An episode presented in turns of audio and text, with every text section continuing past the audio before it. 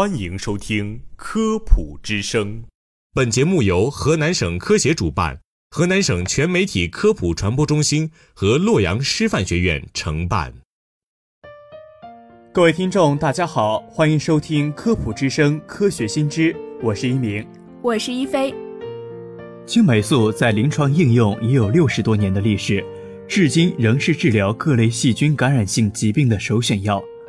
这是由于青霉素的抗菌作用好、疗效确切、不良反应少、价格便宜。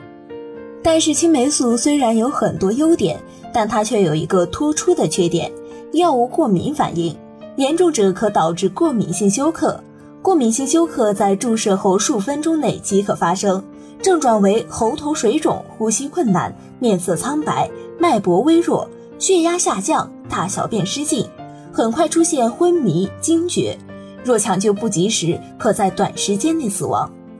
为防止过敏性休克的发生，在应用青霉素之前，一定要做皮肤试验，皮试阴性后才可使用。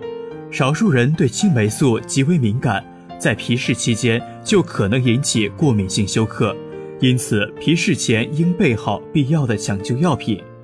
皮试期间对病人密切观察，一旦发生过敏。立刻皮下注射百分之零点一肾上腺素注射液，并根据需要进行输液、吸氧、滴注肾上腺皮质激素，使用升压药和其他必要的抢救措施。即使皮试阴性者，在用药过程中也可能出现过敏反应，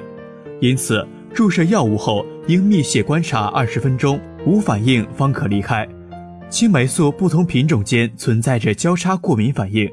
在使用各类青霉素制剂之前，都应进行皮试；即使口服青霉素制剂，也应进行皮试，阴性后才可服用。